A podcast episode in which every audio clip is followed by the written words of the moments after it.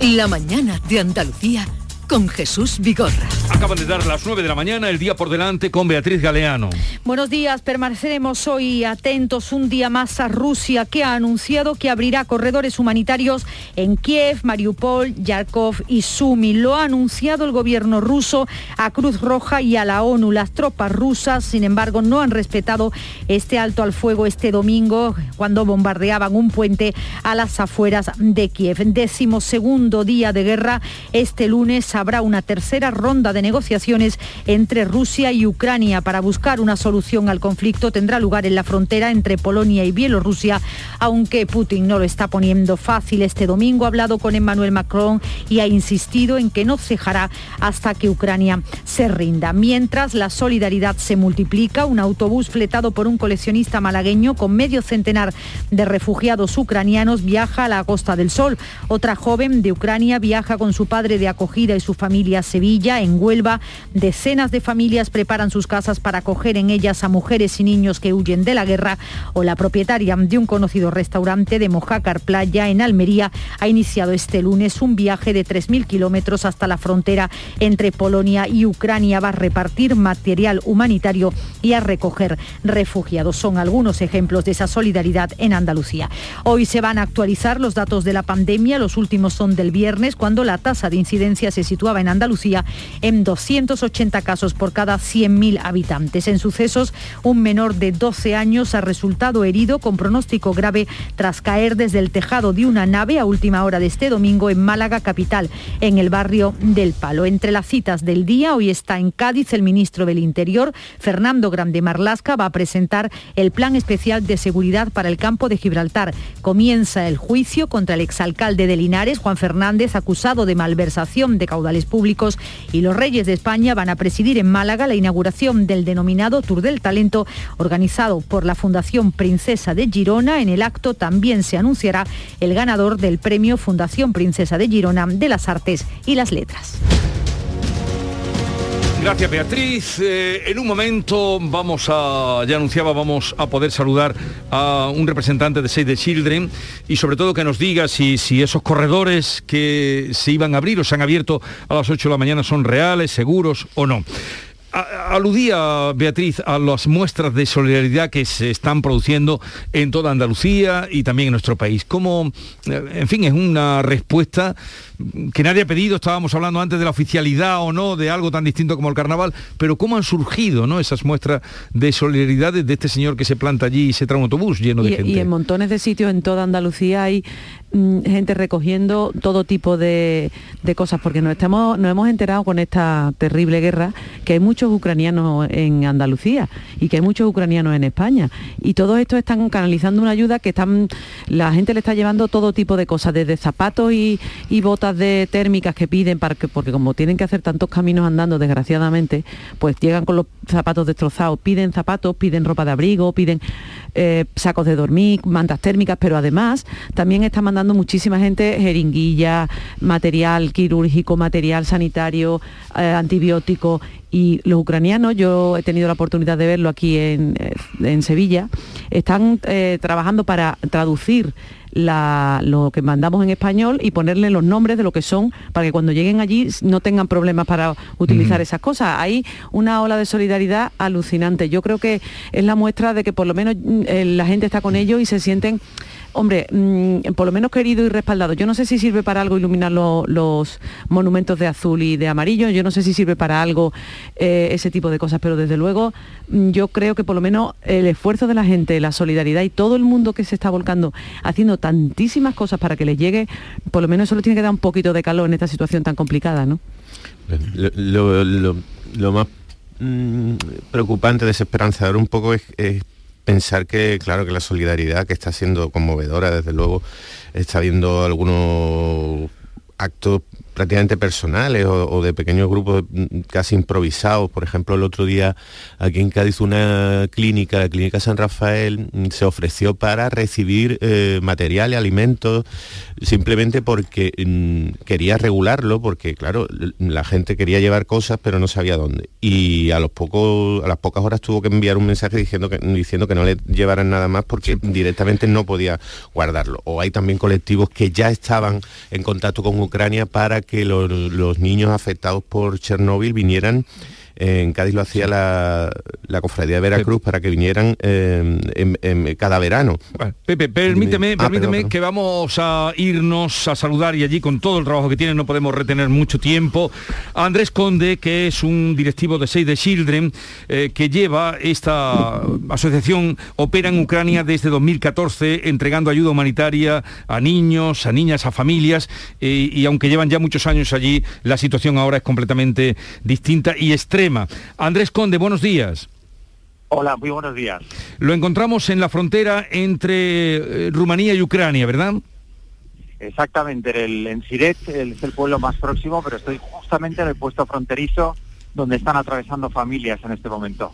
Eh, hemos oído esta mañana, desde primera hora, que se abrirían corredores a partir de las 8 en, eh, en varias eh, ciudades. esto es así en Kiev, en Mariupol, en Yarkov, en Sumi, donde usted está, ¿tiene alguna información de si se están respetando esos corredores humanitarios que durante el fin de semana no se respetaron?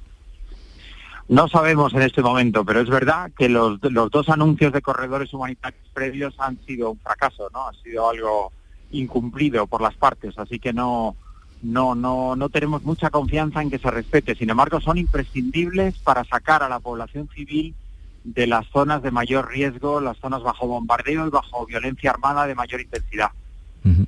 ¿Y dónde usted está, cómo se está organizando la salida de refugiados? Yo estoy en la frontera rumana, ¿no? donde cada día están entrando miles de personas.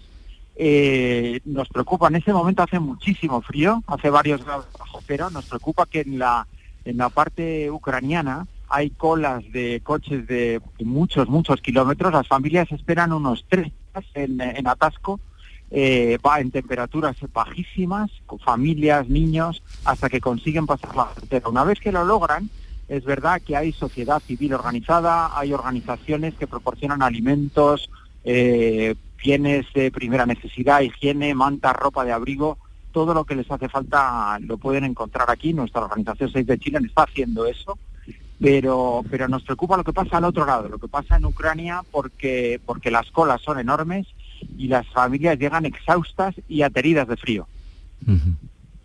¿Qué es lo más necesario? Estábamos hablando hace un momento, usted nos habrá oído de la solidaridad desde su organización, la que usted representa, Save the Children. Eh, ¿Qué es lo que más necesitan y con qué urgencia?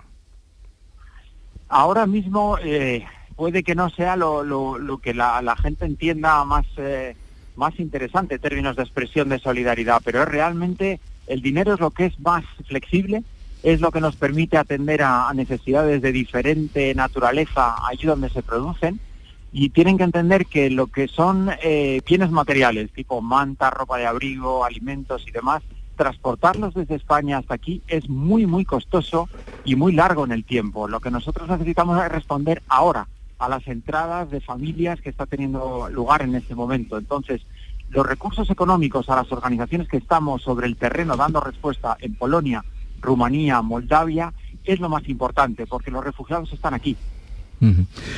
Eh, pues tengan, tengamos eso en consideración. Eh, hablaban también de que estaban llegando niños solos, o sea, eh, que padres que lanzan a sus hijos para salvarlos y quitarlos, por lo menos que sean ellos los que se salven.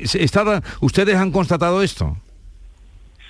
Sí, sí, es así. Nos preocupa que el, número de estos menores que llegan no acompañados aumenta, aunque es verdad que la mayoría, justo ahora delante de mí, está entrando una madre muy joven con un niño pequeñito. Pero la mayoría, son, la mayoría de los perfiles familiares son así. Son mujeres jóvenes con niños pequeños los que cruzan. Pero en algunas ocasiones los padres, hermanos, llegan hasta la frontera, ellos se tienen que volver porque no es legal que crucen, y dejan a sus hijos en, justo en la frontera para que crucen y que aquí las entidades sociales se ocupen de ellos. ¿no? Eso es una situación de extrema vulnerabilidad, de máxima desprotección, un niño que llega solo a un lugar extraño eh, alrededor, rodeado de adultos que ni siquiera hablan su idioma, ¿no? Entonces, nos preocupa que aumenta esto y a medida que el conflicto se recrudezca, las llegadas de menores eh, no acompañados van a aumentar. Piensen eso, ¿eh? que los, los varones no pueden cruzar la frontera, así que en, algunas ocasiones mm. prefieren dejar a sus hijos al otro lado aunque estén solos. Y, a partir de que cruzan la frontera, llegan a ustedes y otras organizaciones que haya, pero vamos, la que usted, eh, eh, usted representa y los que están trabajando, ¿qué hacen con ellos? ¿Dónde los mandan? Eh, ¿Qué pasa? Bueno, lo que se hace es una atención a sus necesidades más inmediatas. Piensen que han estado tres días bajo cero en, en, estas largas colas de coches. Entonces, lo primero es pues darles alimentos, bebida caliente que les, eh, que les ponga en, calor. Llegan con lo opuesto, llegan con una pequeña mochila, una pequeña maleta, no más, porque tienen que caminar un trozo. Pues, eh, pues lo primero es si necesitan ropa o algo, mantas o algo por el estilo. Entonces una primera atención de emergencia se le da en el puesto fronterizo. Después, en autobuses, en camionetas, son trasladados a los centros de acogida de refugiados, donde ya ya se les da una asistencia, digamos, de, acogida en un tiempo bastante más largo, ¿no? Y algunos eh, directamente tienen a personas que les están esperando aquí, porque tienen familiares en Polonia, en Rumanía, en otros países, y se han desplazado hasta aquí para recogerles. Y hasta ahora eh, Rumanía no está poniendo ninguna objeción, ¿no? El gobierno rumano no ha puesto ninguna objeción a la entrada. No, no, no, ni el gobierno. Estamos viendo una, una frontera muy tranquila sea una situación de, acogida real y muy facilitadora, tanto por parte de Polonia como de, Rumanía, ¿no? los lugares donde nosotros estamos trabajando. Eh, bueno, nos preocupa qué va a pasar en el futuro, porque ahora mismo estamos en una situación de emergencia, entonces es más, en esas situaciones es más fácil que la solidaridad se abra por parte de las sociedades de acogida. ¿Qué pasará si el conflicto se cronifica, si las llegadas son mucho más masivas, si se produce una tensión fuerte sobre países como Rumanía, en el que me encuentro, que es el segundo país más pobre de la Unión Europea. ¿no? Entonces, mm. ahora toca apoyar a los países fronterizos, Polonia, Rumanía, porque tienen todo el peso de acogida de refugiados. Andrés Conde, gracias por atendernos. De Save the Children, muchas gracias por atendernos y un saludo, mucha suerte para el trabajo de desempeño. ¿Cuántas personas de su organización están ahí? Aquí estamos, eh, en este en esta frontera hay unas 20 personas, 20 personas. en este momento, en este puesto fronterizo, pero estamos en, en cinco de los seis centros de acogida de refugiados que hay en Rumanía. Bueno, pues lo dicho, mucha suerte y ánimo. Un saludo desde Andalucía. Adiós. Muchas gracias a vosotros. Eh, es que no podemos hacernos a la idea de, lo que están viviendo allí. Es que además de mucha Bajo suerte, cero, como espera. Tú dices, Jesús, también muchas gracias. ¿eh?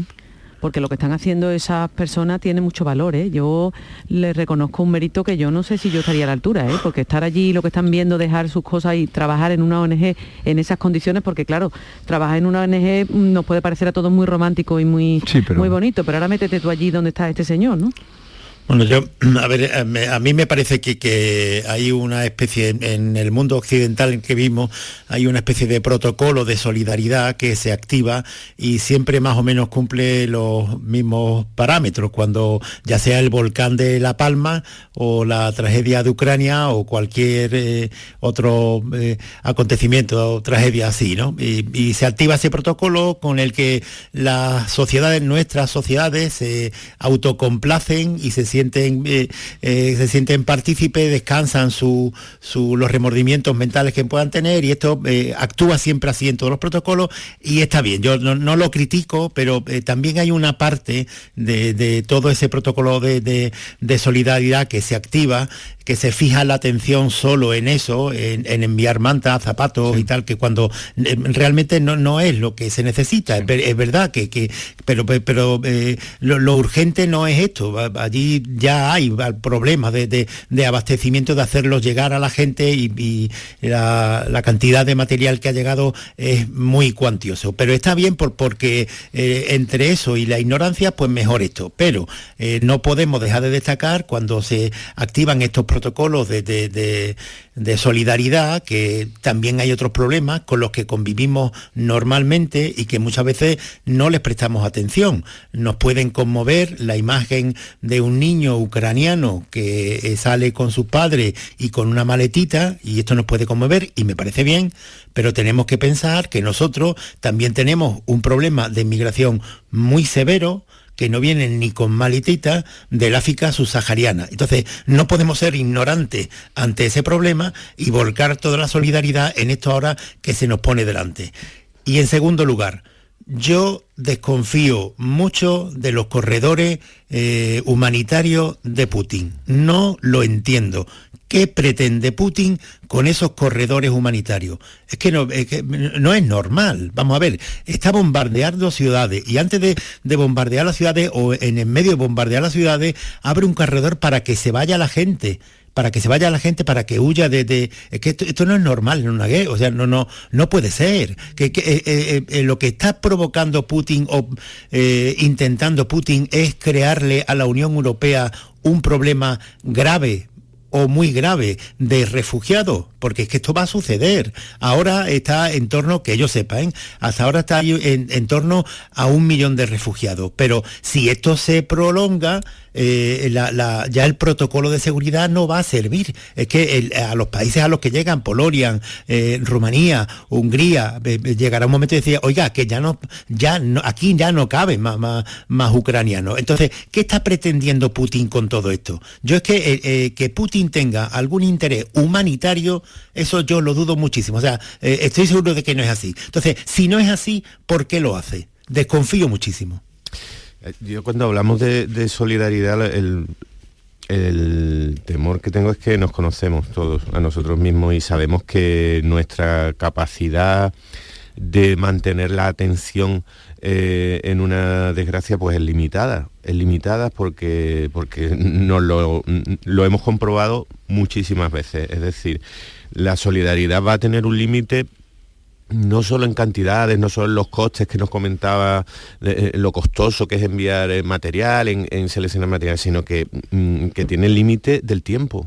Tiene límite de, eh, que no vamos a poder mantener la atención durante tres, durante seis meses en el mismo conflicto. Esa, es nuestra condición y sabemos todos que va, que va a suceder. Así que mm, a la solidaridad hay que darle el valor conmovedor eh, que tiene mm, la prueba de que la guerra, que estamos viviendo una guerra con todas sus letras y todas sus, componentes salvajes y desgraciadamente saca lo peor y, pero también lo mejor del ser humano. Y me sigue llamando muchísimo la atención, como decía Javier, que mm, eh, nos conmueva tanto mm, una familia que huye con niños de una, de una guerra, de la violencia, de la miseria, y cuando lo hemos visto tantísimas veces durante tantos años en, nuestra frontera, en el estrecho, en, Ceuta y en Melilla, mm, parece que, esas personas no nos conmueven tanto o consideramos que no huyen también de la misma guerra y de la misma miseria, cuando las situaciones mm, personales eh, son muy parecidas, muy similares, pero bueno, siempre tenemos, tenemos esta, esta cuestión de... Mm, ¿Será porque también nos hemos agotado ya de fijar nuestra atención en los que huyen a través de África, a través de Turquía, a la frontera griega, eh, em, por el Mediterráneo? Nos hemos, nos hemos cansado porque no podemos mantener la mirada fija en el horror durante cuatro meses consecutivos. Pero yo, no estoy de acuerdo con vosotros para nada y, y tengo un dato claro.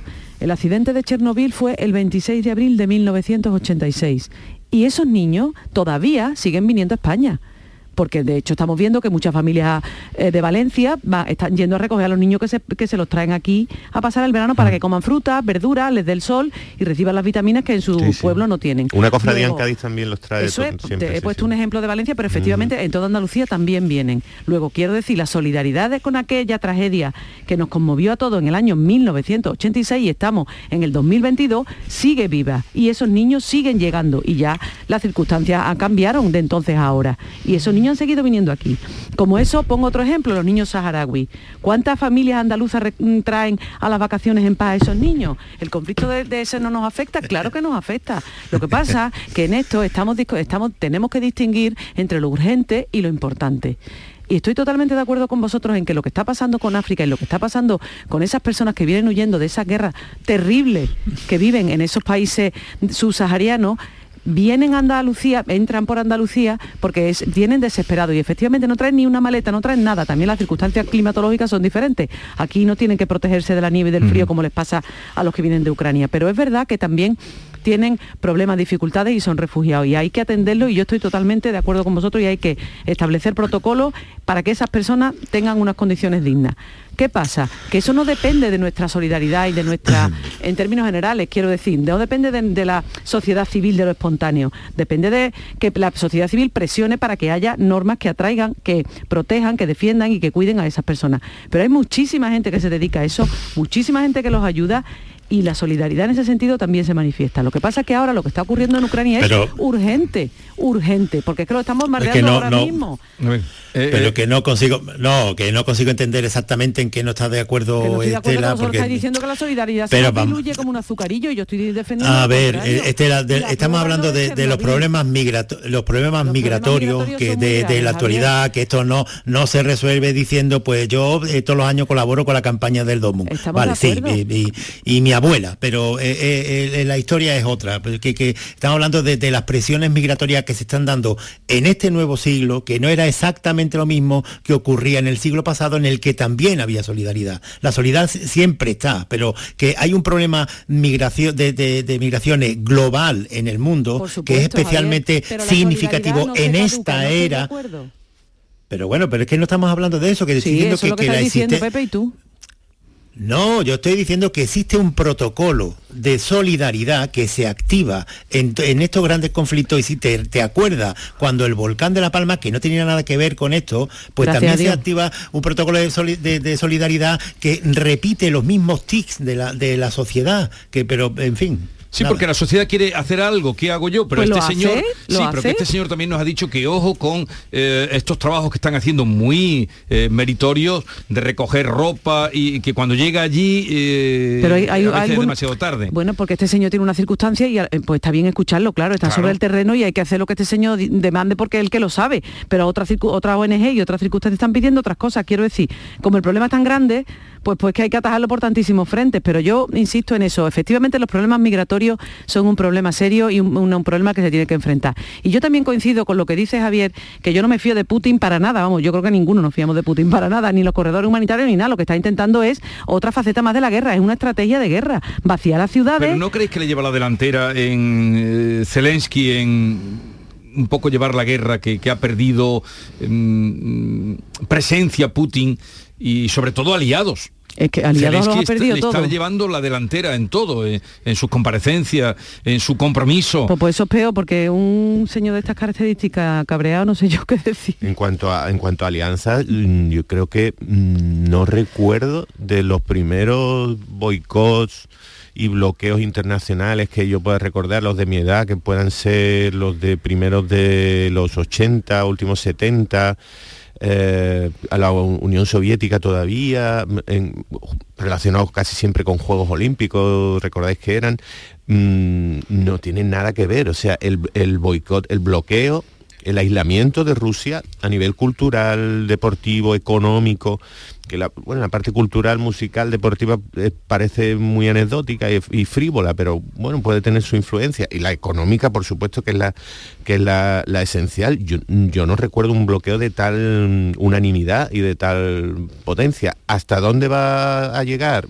¿Qué efecto va a tener? ¿Va a conseguir parar a, este, a este dictador autoritario enloquecido? Mm, bueno, eso es lo que, claro, lo que nos falta a todos por, por saber, no tenemos ni, idea. Eh, Javier Carballo, Pepe Landi, Estela Benoja, aguardar un momentito porque tengo cita ahora con eh, Manuel Ollé, profesor de Derecho Penal Internacional de la Universidad Complutense, eh, para que nos diga, nos aclare hasta dónde puede llegar pues la, el Tribunal Penal Internacional procediendo a, Putin, si puede llegar a ser juzgado como criminal de guerra. Ahora le hablamos con él. En Canal Sur Radio, La mañana de Andalucía con Jesús Vigorra. Antonio, Ander, Jordi, La Pauli, Jimena, Mari Carmen, Alberto, Luis. En España hay 47 millones de maneras de llamar al feminismo. Y un día para celebrarlo. Diego, Rigoberta, Anita. 8 de marzo. Blancos responsables. Ministerio de Igualdad. Gobierno de España.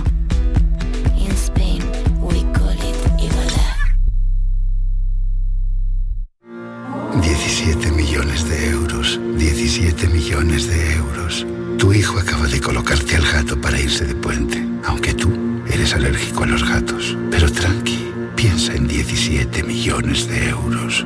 Extra Día del Padre de la ONCE. El 19 de marzo, 17 millones de euros. Extra Día del Padre de la ONCE. Compensa y mucho. A todos los que jugáis a la ONCE, bien jugado. Juega responsablemente y solo si eres mayor de edad. Canal Sur Sevilla. Yo ya no pago por mi consumo y digo chao, digo chao, digo chao, chao, chao, a tú lo mismo. Vente conmigo, nuestro petróleo es el sol. Leques fotovoltaicas Dimarsa y despreocúpate de la factura de la luz. Dimarsa.es. Mari Carmen, no te líes. Si te vas a comprar un coche, cómprate un Driveris. Hazme caso. Son coches de segunda mano, pero muy bien revisados. Los puedes financiar y tienen un buen precio. Y si hubiera un problema, siempre responden. ¿Qué más quieres? Mari Carmen, Driveris, que son vehículos de ocasión de verdad. Driveris.es, entra ya. ¿Te está afectando la subida de la luz? Claro que sí. Por eso en Insolac Renovables instalamos paneles fotovoltaicos de autoconsumo con los que podrás generar tu propia electricidad. Y ahora, con la subvención del 40% de la Agencia Andaluza de la Energía, lo tienes mucho más fácil. Entra en insolacrenovables.com e infórmate de las ventajas que tiene el autoconsumo. Insolac, expertos en energías renovables desde 2005. Se acercan las nueve y media de la mañana y desde hace unos minutos, Berrocar Automóviles te espera en sus instalaciones. Desde Grupo Berrocar te deseamos que tengas un buen día.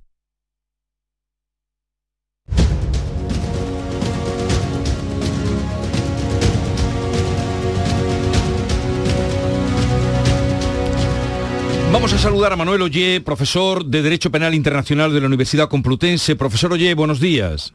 ¿Qué tal? Muy buenos días, Jesús. Gracias por atendernos. Queríamos preguntarle si Putin podría llegar a ser juzgado como criminal de guerra.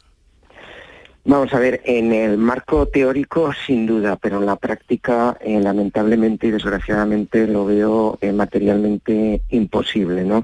Y no solo por crímenes de guerra, sino por crímenes de lesa humanidad e incluso, como ha dicho el fiscal de la Corte Penal Internacional, por crimen de genocidio.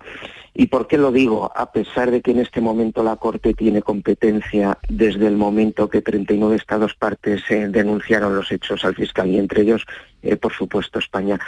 Lo digo por una razón muy sencilla. La Corte Penal Internacional no tiene una policía propia, ¿no? Si la audiencia de provincial de Sevilla ahora ordena la detención de cualquier ciudadano en cualquier punto de España, eh, la Policía Nacional o la Guardia Civil lo va a detener.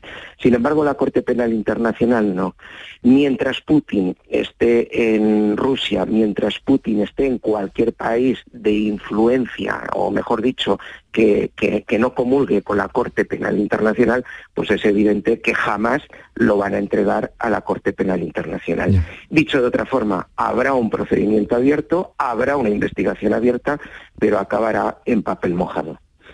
O sea que eh, esta investigación que ha abierto la Corte Penal Internacional, ¿qué significa? Nada. Significa... A efectos prácticos y, eh, de ponerlo ante un tribunal a Putin a efectos prácticos, eh, absolutamente nada, salvo que Putin o alguno de sus secuaces que se despiste, que vaya a otro país, que en ese país fuera detenido y el país correspondiente por lo pusiera a disposición de la Corte Penal Internacional, que lo subiera en un avión y lo llevará inmediatamente a La Haya, que es la sede donde está la, donde está la Corte. Por otro lado, efectos simbólicos, sí, pues sí tiene, ¿eh? porque se está aparentando pues que hay un fiscal de un tribunal eh, permanente y de carácter penal, pues que inicia investigaciones y es un aviso a navegantes. pero no nos olvidemos que la prepotencia y si me permite usted hasta la chulería eh, del señor Putin pues lo que está diciendo es que, que desprecia absolutamente tanto la investigación del fiscal al propio fiscal y a la propia Corte Penal Internacional. En mi opinión, aquí subyace un problema que venimos denunciando desde hace mucho tiempo. Todos queremos, todos luchamos y todos peleamos para tener esa Corte Penal Internacional, pero que sea una Corte Penal Internacional efectiva. Yo no quiero, como hasta ahora, una Corte que solo juzgue a, sujetos, a personas responsables de crímenes internacionales cometidos en África. Todos queremos una Corte Penal Internacional que enjuicie a los dirigentes de Rusia, de Estados Unidos, de Israel, de China, de la India y de tantos otros países. Porque es una Corte que tiene vocación universal y de carácter permanente. Y por supuesto que nadie afecte a la independencia de la misma. Nos queda eh, un camino arduo y duro por recorrer y especialmente a la Asamblea de Estados Partes que tendrán que pulir todas estas eh, cuestiones que hoy parecen difíciles. Pues, eh, en fin, la intención que es muy buena, pero faltan esos medios. Si no se detiene y no se le lleva ante el tribunal, no hay manera de poder juzgarlo por, porque usted dice que está más que justificado eh, que sería juzgado, porque ya ha dado motivos para ello, ¿no? Pero que no se puede... No, no, por, eh, supuesto, o sea, solo tenemos que ver las imágenes tan terroríficas que ustedes, los medios de comunicación, o nos cuentan o nos transmiten a través de los medios de comunicación. O sea, eh, en primer lugar, y además hay también un crimen de agresión. Crimen de agresión desde el momento que se está invadiendo por parte de Rusia la soberanía y la independencia de, Ucrania. El problema es que para el crimen de agresión, que sería larguísimo de explicar, al no ser ni Rusia ni Ucrania parte del Estatuto de la Corte Penal Internacional, no se puede juzgar. Pero por otro lado, los crímenes de guerra, las masacres que se están produciendo cada día contra la población civil, las personas que están huyendo, las personas que tratan de refugiarse contra escuelas, contra hospitales, es, absolutamente dantesco, es, es horrendo, es aberrante. Y además, fíjese que parece hasta un contrasentido, ¿no? Que hablemos de la guerra cuando todos lo rechazamos, es que se están saltando, y me duele decirlo, las propias reglas de la guerra, y sobre todo contra civiles. Y eso es un crimen de guerra, más allá, como digo, que puede haber eh, un crimen también de, de, lesa humanidad, ¿no? Es difícil la, la solución, es difícil no parar a estos mitómanos en totalitarios y que se piensan eh, que son los dueños del mundo. Ojalá en la justicia internacional, ojalá el sistema de justicia penal internacional pues eh, trate de alguna forma de, poderlos poner a buen recaudo y parar estas, esta tragedia que se, está, que se está produciendo. Estamos hablando con Manuel Ollé, profesor de Derecho Penal Internacional de la Universidad Complutense. A ver, Javier Caraballo quería hacer una pregunta, profesor. Sí, eh, don Manuel, muy buenos días. al hilo de algo que decía usted eh, hace un momento, ¿usted cree que, que este conflicto, las repercusiones internacionales que pueda tener, ya estamos viendo algunas en la Unión Europea, en el sentido de, oiga, la Unión Europea que teníamos hasta ahora es insuficiente, tiene que dar algunos pasos de, maduración. También en, la Corte Penal Internacional eh, está, está instalado ya este debate de el orden internacional que teníamos está periclitado de la Segunda Guerra Mundial, ya las organizaciones no valen tal y como funcionaban y hay que dar paso. En la Corte Penal Internacional, ¿esto también es posible o no? Sí, en la, Corte Penal Internacional recordemos que en el año 88, ¿no? cuando eh, se iniciaron, en 1998, perdón, cuando se aprobó la, el Estatuto de la Corte Penal Internacional, se decía inicialmente que todos los pueblos estaban unidos por estrechos lazos y por sus culturas, que era un patrimonio común. Y decían expresamente que teniendo presente que en el siglo, lógicamente, en el siglo pasado millones de niños, mujeres y hombres habían sido víctimas de, atrocidades ¿eh? y que reconocían que todos estos crímenes amenazaban la paz, la seguridad, dijeron que hasta aquí habíamos llegado y que estos crímenes de grave trascendencia para la comunidad internacional no podían quedar impunes y que todos los estados nos obligábamos a su persecución. Decía obligábamos, ¿eh? no una eh, cuestión facultativa. Como usted muy bien dice, ¿cuál es el problema? Que por mucho que lo digamos, por mucho que lo asumamos, por mucho que reconozcamos que es una obligación del derecho internacional perseguir estos crímenes internacionales de primer grado que no pueden quedar impunes, si no hay operatividad, si no hay capacidad, es materialmente imposible. Tenemos la cultura, pero no tenemos los medios. Fíjense que la fiscal eh, anterior de la Corte Penal Internacional, antes que tomara eh, posesión el actual, paró las investigaciones en Ucrania. El propio Ucrania en el 2013, si mal no recuerdo, y en el 2015 con el conflicto del Donbass y con la y con la anexión de, Cri- de, Crimea. de Ru- de Crimea eh, hacia a Rusia, eh, hicieron una declaración voluntaria y dijeron, "Oiga, nosotros no somos Estados partes, pero hacemos una declaración y por favor juzguen estos hechos porque no tenemos capacidad. ¿Saben qué dijo el anterior fiscal? La soslayó, la aparcó, no tenemos medios, no hay capacidad y medios materiales. ¿Qué es lo primero que ha dicho eh, Khan, el fiscal actual? Oiga, Estados parte, Asamblea de Estados parten, demen medios materiales, hagan aportaciones gratuitas, eh, hagan donaciones, porque si no, no puedo enjuiciar. Es decir, tenemos una corte que la queremos todos como bebé que es, porque desde empieza a funcionar en el 2003 hasta ahora. Pero desde luego en ese acompañamiento tenemos que comprometernos todos a alimentarla desde el punto de vista eh, jurídico, material, humano y personal con los mejores alimentos para que tenga esa efectividad. Yo no quiero una corte eh, que sea simbólica, yo quiero una corte que verdaderamente eh, lleve adelante. Imaginémonos, por ejemplo, que si mal no recuerdo, desde el año 2003 hasta hoy me parece que solo ha habido 46 procesados. O sea, es un número ínfimo. Si bien es cierto que la Corte Penal Internacional siempre va a actuar en el último minuto, es decir, cuando el Estado donde se han producido los hechos o no quiere porque no le da la gana o no puede porque no tiene capacidad para actuar. Es decir, que tiene ese carácter complementario. Pero hombre, yo creo que hay muchas situaciones eh, en el mundo como esta que, merecen eh, la mayor efectividad. Eh, al hilo de la pregunta que me hacían, ¿cuál es el problema? Que ahora que nos toca de cerca a los europeos, porque antes solo se ocupaban de africanos, ahora que nos ha tocado de cerca, parece que todos nos preocupamos por esa corte que está a dos horas y media de avión desde Sevilla y desde, y desde Madrid. Manuel Oye, nos ha quedado muy claro. Profesor de Derecho Penal Internacional de la Universidad Complutense, gracias por estar con nosotros. Un saludo y buenos días. Muchas gracias, Jesús. Un saludo a todos. Eh, Una cosita más antes de despediros. Bueno, esto ha quedado muy claro, ¿no? Lo del tema de la Corte Penal, No, que la- es no- no que ha la intención... el- no, se nos ha caído el alma a los pies, pero tiene toda la razón este señor, claro, así que ¿qué vamos a hacer?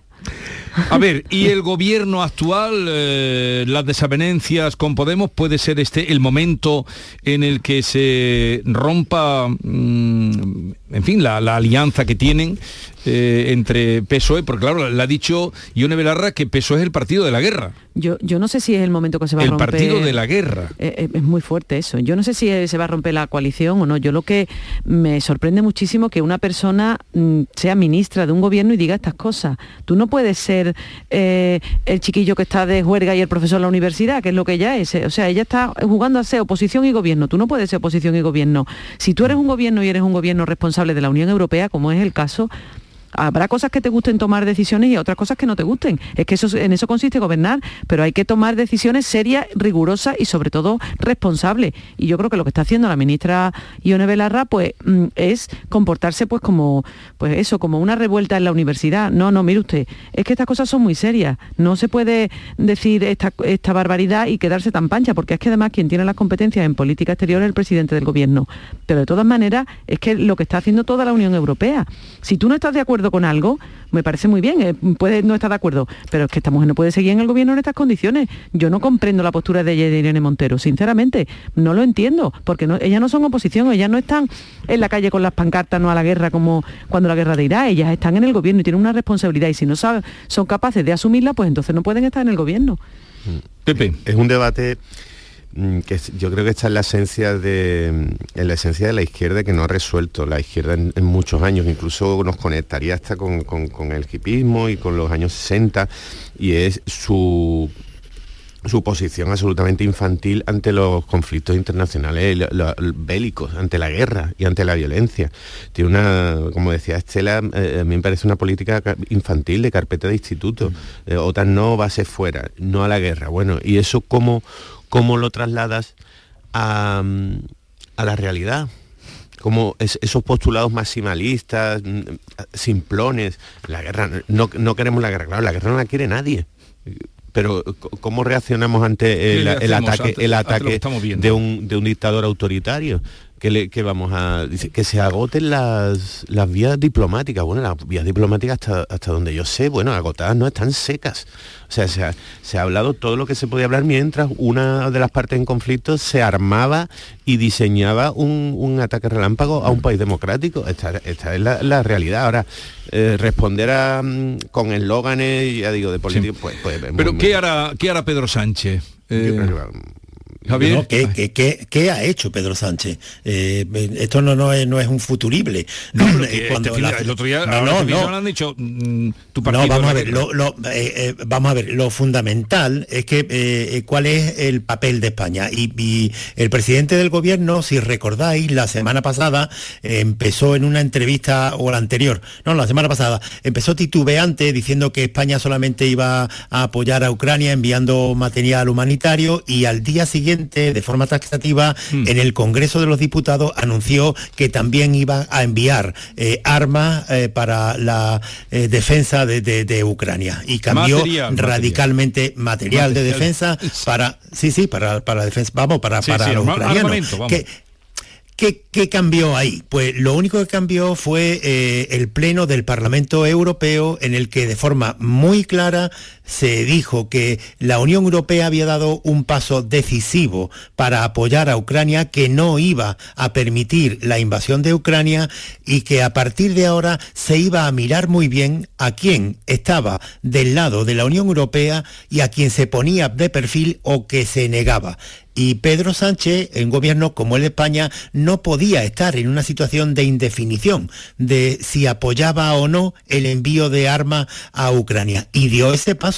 Y la presidenta de la Comisión Europea ayer mismo eh, elogió el papel de, Pedro Sánchez y la sintonía que tiene con la Unión Europea. Sí, pero Esto, evidentemente con de dentro, es lo que pregunto. Pero, pero no, no, pero que por eso digo que, que Pedro Sánchez estaba intentando el equilibrio que siempre eh, mantiene en, este asunto, pero lo ha roto porque se ha declarado, eh, o sea, se ha puesto de lado totalmente de la Unión Europea. Y dentro de las diferencias, no todo el mundo en Podemos igual. De, de los ministros del gobierno, que hay cuatro. Yolanda Díaz, ¿qué es lo que dice? Yolanda Díaz, que es teóricamente la que va a liderar a Podemos en las próximas elecciones. Pues ella dice que está de parte del presidente del gobierno. Mm. Alberto Gazón, ¿qué dice? No dice nada. Y es el, presidente de, de, Izquierda Unida, pero está de perfil. Y hay dos ministras de Podemos que son las que representan más la voz de Pablo Iglesias en el Congreso, en, el gobierno, que es Irene Montero e Ione Belarra, que es la secretaria general de Podemos,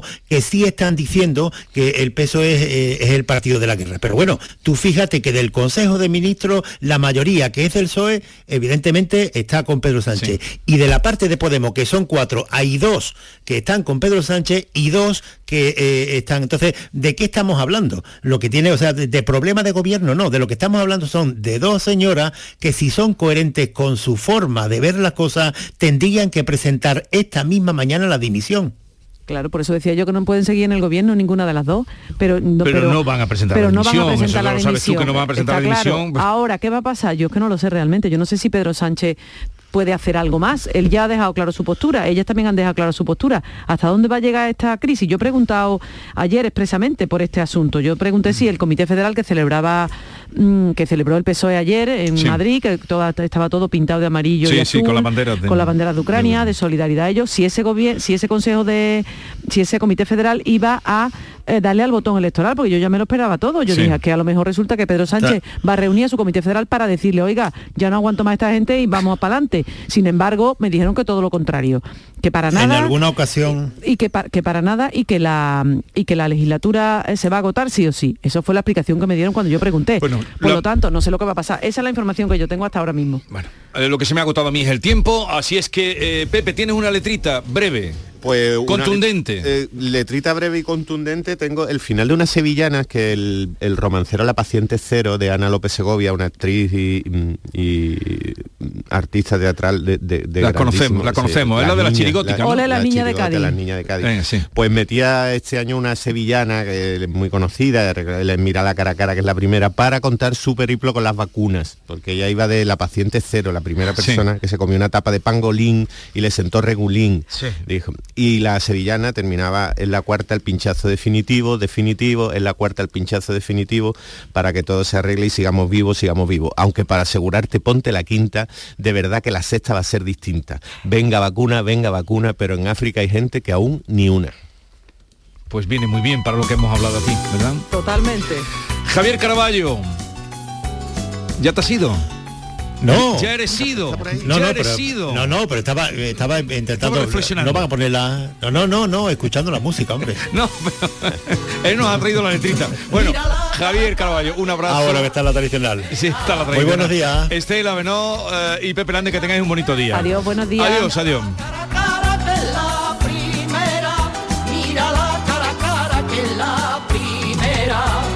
En Canal Sur Radio, La mañana de Andalucía con Jesús Vigorra. Antonio, Ander, Jordi, La Pauli, Jimena, Mari Carmen, Alberto, Luis. En España hay 47 millones de maneras de llamar al feminismo. Y un día para celebrarlo. Diego, Rigoberta, Anita. 8 de marzo. Blancos responsables. Ministerio de Igualdad. Gobierno de España.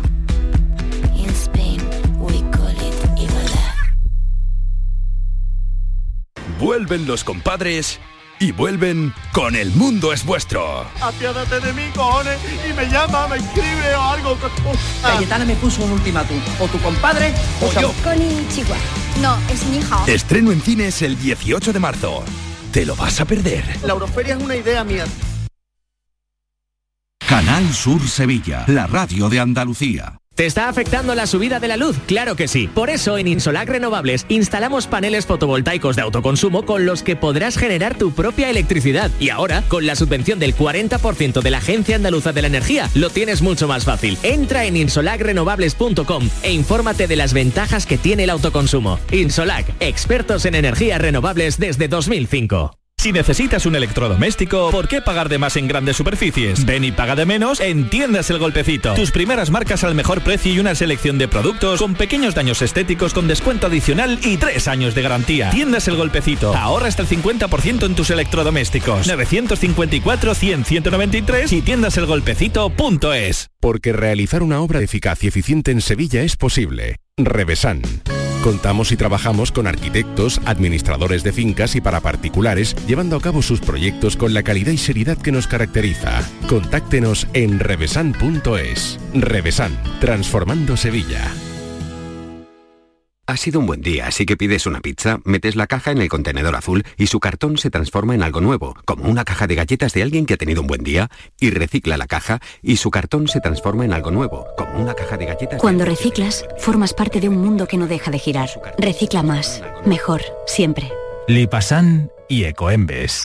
En Canal Sur Radio, por tu salud, responde siempre a tus dudas. Aumenta la obesidad y se estanca la actividad física. Este lunes en el programa analizamos estos preocupantes datos frutos de la encuesta de la Sociedad Española para el Estudio de la Obesidad con tus llamadas en directo y los mejores especialistas también en directo. Envíanos tus consultas desde ya en una nota de voz al 616-135-135. 616-135-135. Por tu salud. De lunes a viernes, desde las 6 de la tarde, con Enrique Jesús Moreno. Súmate a Canal Sur Radio, la radio de Andalucía.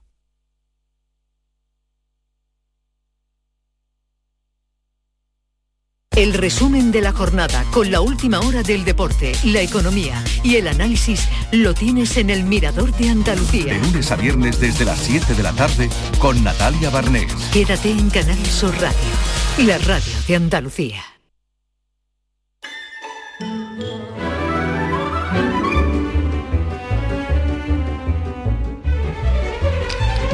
Pues vamos, lo primero a la cita con la unidad móvil. Hoy Javier Moreno se ha ido al encuentro de Ana Isabel Borrás, física investigadora del CSIC, que ha obtenido el premio Losada Villasante. Javier Moreno, buenos días.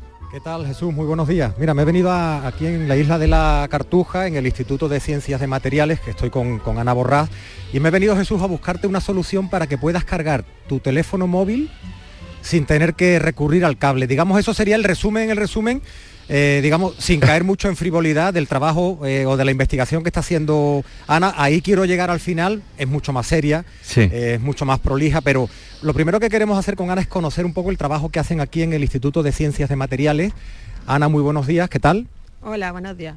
Y, perdona si he frivolizado un poquito, pero bueno, yo sé que a Jesús le, interesa porque siempre anda, andamos buscando cables para, cargar el teléfono. ¿Qué, trabajo hacen aquí en el instituto? Eh, y ahora vamos a hablar de tu investigación, esa por la que te han dado este, este premio tan importante. Cuéntanos un poquito el trabajo de investigación que hacen aquí. Pues buenos días a todos. Estamos aquí en la isla de la Cartuja, en el Centro de Investigaciones Científicas de, la isla, que pertenece pues, al Consejo Superior de Investigaciones Científicas y a la Universidad de Sevilla principalmente, también con participación de la Junta de Andalucía. Y concretamente mi grupo, que es el grupo de investigación Nanotecnología en Superficies y Plasma, se eh, centra en el desarrollo de materiales avanzados y nuevos materiales que puedan responder pues, a las necesidades que tiene la sociedad actual y este en concreto pues a la demanda energética pues para los pequeños dispositivos que nos rodean día a día. O sea, tu investigación por la que has recibido el, premio en, innovación Losada Villasante es análisis sobre los materiales para captación de energía ambiental. Cuéntanos y como te comentaba hace un ratito, para tratar de, entender hacia dónde va tu, proyecto, qué tipo de solución pretende dar, yo hablaba un poco de, solucionar eso, cómo, llegar a casa por la noche, no tener que, cargar el teléfono móvil. ¿Por qué? Porque tenemos mucha energía a nuestro alrededor que vamos generando y que se puede aprovechar. Eh, ¿Cómo es lo práctico de tu investigación, Ana? Bueno, pues todos tenemos en mente ahora mismo a nivel de energías renovables pues la importancia del papel de las placas solares o de la energía eólica. Esto es un poco esa idea, pero a escala mucho más pequeña en lugar de generar la energía lejos, como en el campo de una plantación solar o en molinos eh, que todos conocemos y que hemos visto en las costas, se trata de aprovechar la energía que nos sobra justo en nuestro entorno, en el entorno de nuestro cuerpo o utilizar nuestro propio cuerpo como fuente de energía. En concreto, ahora mismo el reto principal para que esto sea una realidad es conseguir, por un lado, pues captadores que sean eficientes, o sea que con poca energía en el entorno o con energías que no están siempre disponibles, nosotros podamos responder pues, para recargar una batería o un sensor o un dispositivo móvil. En mi caso concretamente lo que yo quiero hacer es no utilizar solo un tipo de energía, sino las tres principales fuentes de energía que tenemos a nuestro alrededor. Pues, por ejemplo, hemos hablado de placas solares. Hay luz solar que está afuera y que tenemos disponible, pero también hay mucha luz que utilizamos dentro de edificios y que no somos capaces de aprovechar. Por otro lado, continuamente nos estamos moviendo y generando energía, energía cinética que también podemos aprovechar. Y finalmente, la última fuente serían los cambios de temperatura. Yo siempre pongo un ejemplo muy sevillano. En verano, dentro del edificio estamos a 22-23 grados, cuando sales del edificio, pues con suerte estamos a 42. Pues de esa fluctuación de energía también podemos nosotros aprovechar y generar pues corriente para alimentar un dispositivo. Jesús, por si acaso Ana te está escuchando, pero le voy a hacer una pregunta a ver si entendí lo que me estaba explicando antes. Se trataría de llevar materiales, por ejemplo, en tu ropa y cuando cambias de temperatura, cuando sales de una habitación y vas a la calle, ese cambio de temperatura se puede aprovechar. El hecho de que tú vas caminando y vas moviendo los brazos, eso se puede, o vas pisando con la vibración, es decir, cambios de temperatura, cambios de luz y vibración, esas tres fuentes de energía que generamos de forma permanente. Me decía incluso, mira Javier, hace frío, te estás frotando las manos. ese movimiento puede generar energía que además puede ir a tu teléfono móvil, al, al, relojito este que tenemos o a los auriculares. Va por ahí un poquito la, cosa, ¿no? cuando ¿Cuándo, Ana, esto que tú estás investigando, estos materiales, vamos a poder llevarlos, pues no sé, va a poder Jesús llevarlo en su gorra cuando viene por la mañana cruzando el puente de la barqueta o en su bufanda o en la, o en la chaqueta. ¿Para cuándo esta investigación? Pues ahora mismo ya hay pequeños pasos en esto, ya hay sistemas comerciales que o bien convierten la vibración o los pasos, o bien los cambios de temperatura y también evidentemente la luz. El paso que hay que dar ahora es conseguir que los tres funcionen a la vez. Y para mí, eh, bueno, pues la frontera está en el año 2025 pues porque os lo cuento, ese premio que me dieron de los Adavillas antes viene de un proyecto europeo pues que empezó cuando nos encerramos todos en el 2020 y que terminará, espero, eh, fructíferamente en el 2025 y esa es mi fecha tope. Y, ya por último, Jesús, bueno, Ana, en el contexto del Día de la Mujer, pues siempre felicitarnos de que haya pues con toda la normalidad del mundo, mujeres investigando. Aquí en el centro hay muchas, ¿no? Y, con total normalidad y en pie de igualdad con los hombres, o, por ahí hay algún, alguna queja, alguna reivindicación. Bueno, nosotras en investigación pues nos quejamos como todos, ¿no? siempre, ¿no? Eh, aquí el principal problema que vivimos, bueno, los dos principales problemas son por un lado lo que llamamos pues la tipo de gráficas de esta efecto pinza, ¿no? Pues que incluso a igualdad de número de investigadoras o de investigadoras en formación en las partes más básicas de la curva profesional, a medida que avanzamos en la curva profesional, pues vamos viendo cómo va cayendo el número de mujeres frente a hombres y finalmente pues cuando nos vamos a niveles de profesor de investigación, etcétera, pues vemos que el, número de hombres frente a mujeres es abrumador. Y por otro lado nos preocupa enormemente la, pérdida de vocaciones científicas en las chicas, que era algo que parecía que en España se había podido bandear y, conseguir encauzar, pero que últimamente empezamos a, notar otra vez. Bueno Jesús, nada, esa, eh, por último, la, reivindicación que te está escuchando. Ana Borrás, nada, eh, nuestra felicitación porque nos lo ha explicado tan clarito que nos da mucha fe para esa energía residual y su aprovechamiento que de la que nos ha hablado. Ah, Ana Borra, eh, felicitarla por ese premio de mm, Losada Villasante y gracias por estar con nosotros. Un saludo. Muchas gracias. Adiós. Eh, bueno, Jesús, aquí, nos quedamos. aprendiendo un aprendiendo, aprendiendo. Ya, ya noto lo mucho que estás aprendiendo. Un abrazo. La mañana de Andalucía. Canal Sur Radio, Sevilla. Cuenta la voz de un sabio que para saber de Sevilla le preguntó al giraldillo por los lugares más bellos del barrio de Santa Cruz. Y este le respondió, con aires de azar, maestranza y catedral, la hostería del Laurel has de visitar, y en ella sus tapas, vinos y demás viandas probar. La Hostería del Laurel. Visítanos en Plaza de los Venerables 5 o a través de nuestra web lahosteriadellaurel.com. Porque si le preguntas al giraldillo, Hostería del Laurel. No te la dejes atrás. Bienvenidos a Sacaba. Mil metros de electrodomésticos con primeras marcas. Grupos Whirlpool, Bosch y Electrolux. Gran oferta hasta fin de existencias en Sacaba. Lavadoras de carga superior in the city Whirlpool desde 199 euros. Solo hasta fin de existencias. Solo tú y Sacaba. Tu tienda de electrodomésticos en el Polígono Store en calle nivel 23. Sacaba. Vuelve Film Symphony Orchestra con su nueva gira Phoenix. Un apasionante espectáculo con el que resurgirás de tus cenizas. Un emocionante viaje musical a través de las mejores bandas sonoras de todos los tiempos. 18 de marzo, Fibes, Sevilla. Ya a la venta en filmsymphony.es.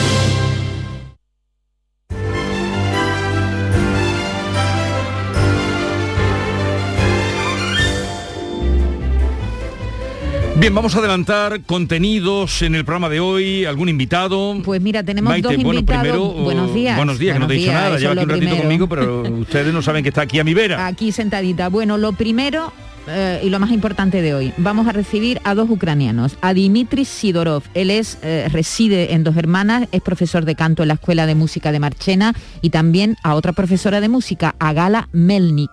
Ellos son ucranianos, residentes en Andalucía, así que imagínate por donde la emoción que vamos a tener a partir de las 10 de la mañana. Si quieren colaborar con nosotros, participar en este encuentro que vamos a tener con estos dos ucranianos, pues nos pueden escribir ya, eh, mandar notas de voz al 670 940 200. Diez días van ya desde el inicio de la guerra y corremos el riesgo de confundir la realidad con la ficción de tantas películas que hemos visto de guerra y de acción. Pero como señala García Barbeito, ya hemos comenzado a ver los muertos en la calle. Hoy lo pueden ver en los periódicos, eh, junto a esa maleta, ese viaje truncado, que son también nuestros muertos. Querido Antonio, te escuchamos. Muy buenos días, querido Jesús Vigorra. Perversos de los muertos en la calle. Aunque la guerra sea guerra, si no nos muestran los muertos, no nos parece tan grave todo ese trastorno bélico. Pueden llover los misiles, las bombas caer a cientos, las balas llover, llover como temporal del cielo. Y pueden cruzar los tanques, campos, ciudades y pueblos, y volar los aviones sobre trincheras y ejércitos pero si sobre la tierra, por las calles, descubierto, nadie nos muestra las víctimas, nadie señala a los muertos, o heridos, o mutilados por las acciones del fuego, nos parecerá que es el cine todo lo que estamos viendo. Pero ya he visto la calle y en ella he visto a los muertos, muertos civiles, personas que de su casa salieron o hacia su trabajo iban o de su trabajo huyeron, muertos con ropa de calle, no con uniforme puesto. Digo gente tan normal como usted y yo, y han muerto. Las alcanzaría una bomba o quizás los tiros fueron, pero he visto al asomarme a reportajes que han puesto y he visto la realidad de la guerra, he visto muertos y al verlos todas las tripas, lo juro, se me han revuelto. Porque basta una persona revestida de silencio, amortajada en la calle con su diario atuendo, las manos ensangrentadas y como tirado el cuerpo, los ojos desesperados, por más que sean ojos muertos, para odiar todas las guerras y a quienes están dispuestos solamente a guerrear, a matar sin miramiento. Civiles o militares, me da lo mismo, son muertos. Y en la calle los he visto y me han puesto malo el cuerpo. Una sola vida, una,